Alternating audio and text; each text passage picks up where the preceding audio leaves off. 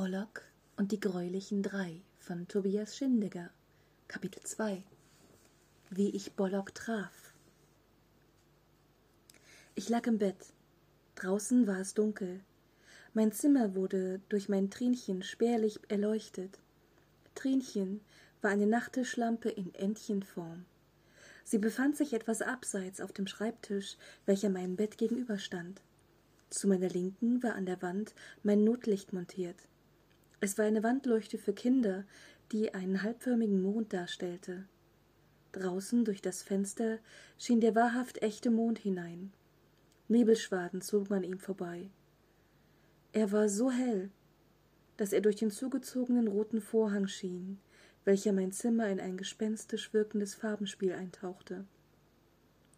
Selbst die Schatten spielten verrückt. Sie bewegten sich hin und her. Dielen knarrten, die Heizung gluckerte, draußen krächzte eine Krähe ihren Totengesang. Dann schepperte es auch noch. Ich versuchte mich zu beruhigen. Vermutlich war vor unserer Einfahrt eine Katze, die den Mülleimer umschmiss. Aber hätte sie da nicht lauthals miaut? Meine Nackenhaare richteten sich langsam aber sicher auf. Mist. Außerdem musste ich jetzt so dringend auf die Toilette. Das Badezimmer befand sich zwar gegenüber, aber ich musste bis vier Meter Spielflur überwinden. Verdammt. Egal. Ich sprang schnell auf, flitzte ins Badezimmer. Schnell öffnete ich die Türe, betätigte den Lichtschalter und schwang mich auf den Toilettensitz. Plötzlich hörte ich ein leises Hüsteln. Es könnte auch ein gedämpftes Röcheln gewesen sein.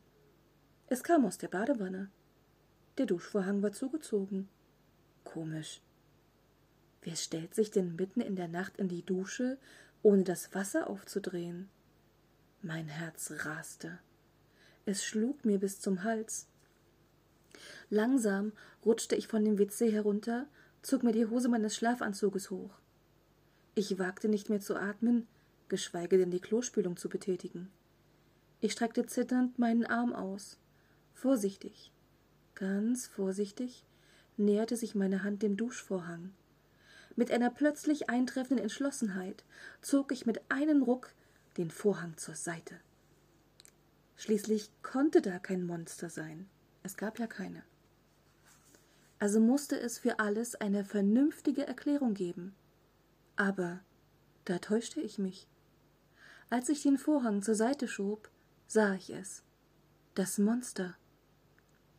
Das war also der Augenblick der absoluten Zuspitzung von Angst. Sie war so groß, dass Tom gar nicht merkte, ob er schrie oder nicht. Er fürchtete, dies sei sein Ende. Der Anblick dieses Monsters war zu schrecklich. Beinahe hätte sein Herz aufgehört zu schlagen.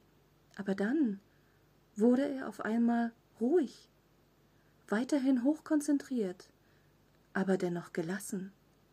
Dem kalten Schauer wich das Zweifeln an seinem Verstand. Absolute Neugier gesellte sich zu seinen Gefühlen hinzu. Was war das für ein Vieh? Es sah ungefähr so aus. In der Wanne saß ein grün gestreiftes, lila Fellknäuel mit den Proportionen eines in etwa neunjährigen und ziemlich pummeligen Jungen. Drei große, rötliche Augen mit kleinen schwarzen Pupillen sahen ihn an. Das Maul, ähnlich einer Raubkatze, stand offen. Seine beiden Schweinsohren standen auf Hab-Acht-Stellung. Kleine Hörnchen wie die eines jungen, starken Stieres ragten aus seiner Stirn. In seiner linken Tatze befand sich ein tiefgefrorenes Pommes frites und in der rechten Hand eine von Toms Socken die ihr schon seit mindestens zwei Wochen vermisste. Im Grunde genommen vermisste sie gar nicht Tom, sondern Toms Mutter. Sie lag ihm ständig in den Ohren, auf seine Sachen besser aufzupassen. Ein kleiner Fetzen dieser Socke ragte aus seinem Maul. Genauer gesagt, die Sockenregion, die normalerweise den großen Zeh bedeckte. Das mittlere Auge pendelte zwischen der Pommes und der Socke hin und her. Wäre es nicht auf den ersten Blick so eine so gruselige Erscheinung gewesen, hätte man diese Mimik durchaus als verlegen deuten können. Mit seiner dicken Nase, mit drei Nasenlöchern, atmete er schwer. Die anderen beiden äußeren Augen wagten nicht von Tom zu weichen.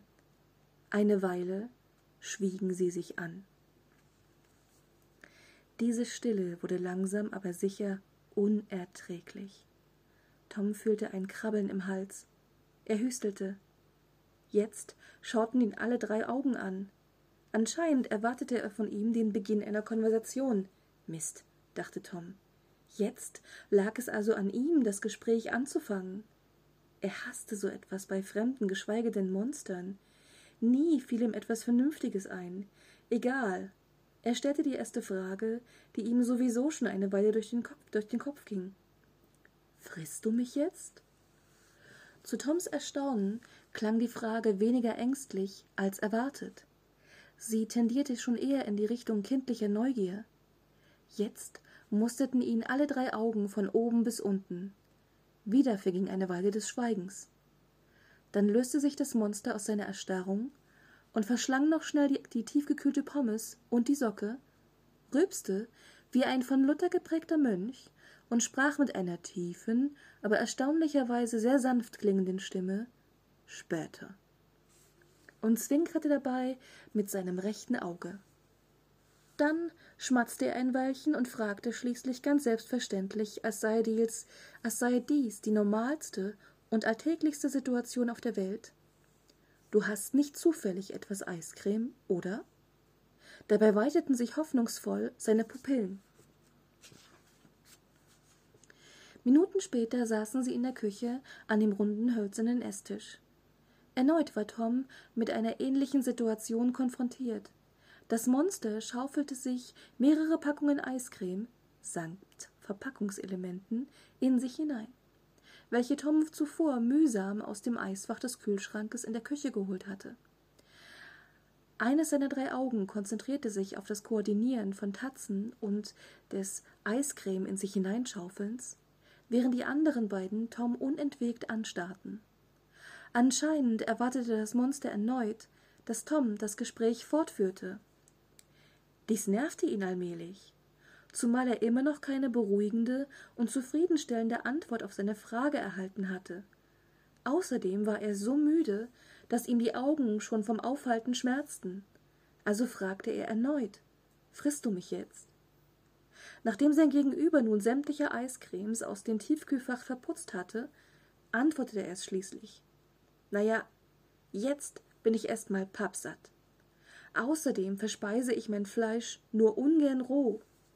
Dann schon lieber Medium oder voll krass durchgebraten mit einer ordentlich scheußlich scharfen mit Peperoni verfeinerten Ketchup-Chili-Soße. Während es antwortete, lief ihm grünlich glibberiger Speichel aus dem Maul, welchen es mit seiner erstaunlich riesigen, rosa fleischigen, extrem langen und vor allem schnellen Zunge wieder einschlapperte kleinlaut, fast schon absichtlich nuschelnd, fuhr es fort. Außerdem weiß ich gar nicht, wie Menschenfleisch schmeckt, geschweige denn, wie es zubereitet werden sollte. Spitzbübisch sah es Tom in die Augen. Es sei denn, du besorgst uns das nächste Mal eine ziemlich große Bratpfanne, in die ein, neun, in die ein großer neunjähriger Junge auch hineinpasst. Dann lächelte es. Auch wenn dieses Lachen ziemlich heiser und kaum hörbar klang, war es sehr ansteckend. Und so lachten beide eine Weile.